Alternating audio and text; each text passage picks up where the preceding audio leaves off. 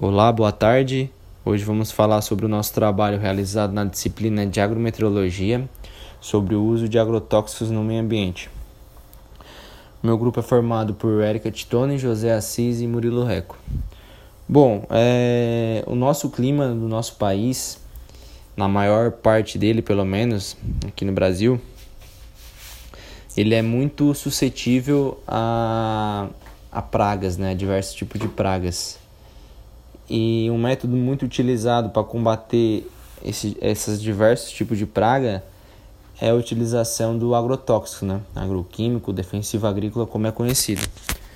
Não só essas pragas, mas qualquer doença que possa aparecer junto com ervas daninhas que possam acabar resultando no rendimento ou no desenvolvimento da plantação, é, o agrotóxico ele vem para eliminar, né? Só que ele traz alguns malefícios, né? Ele é muito prejudicial ao ser vivo e também pode, desencadear uma série de problemas de poluição no ar, na água e no solo.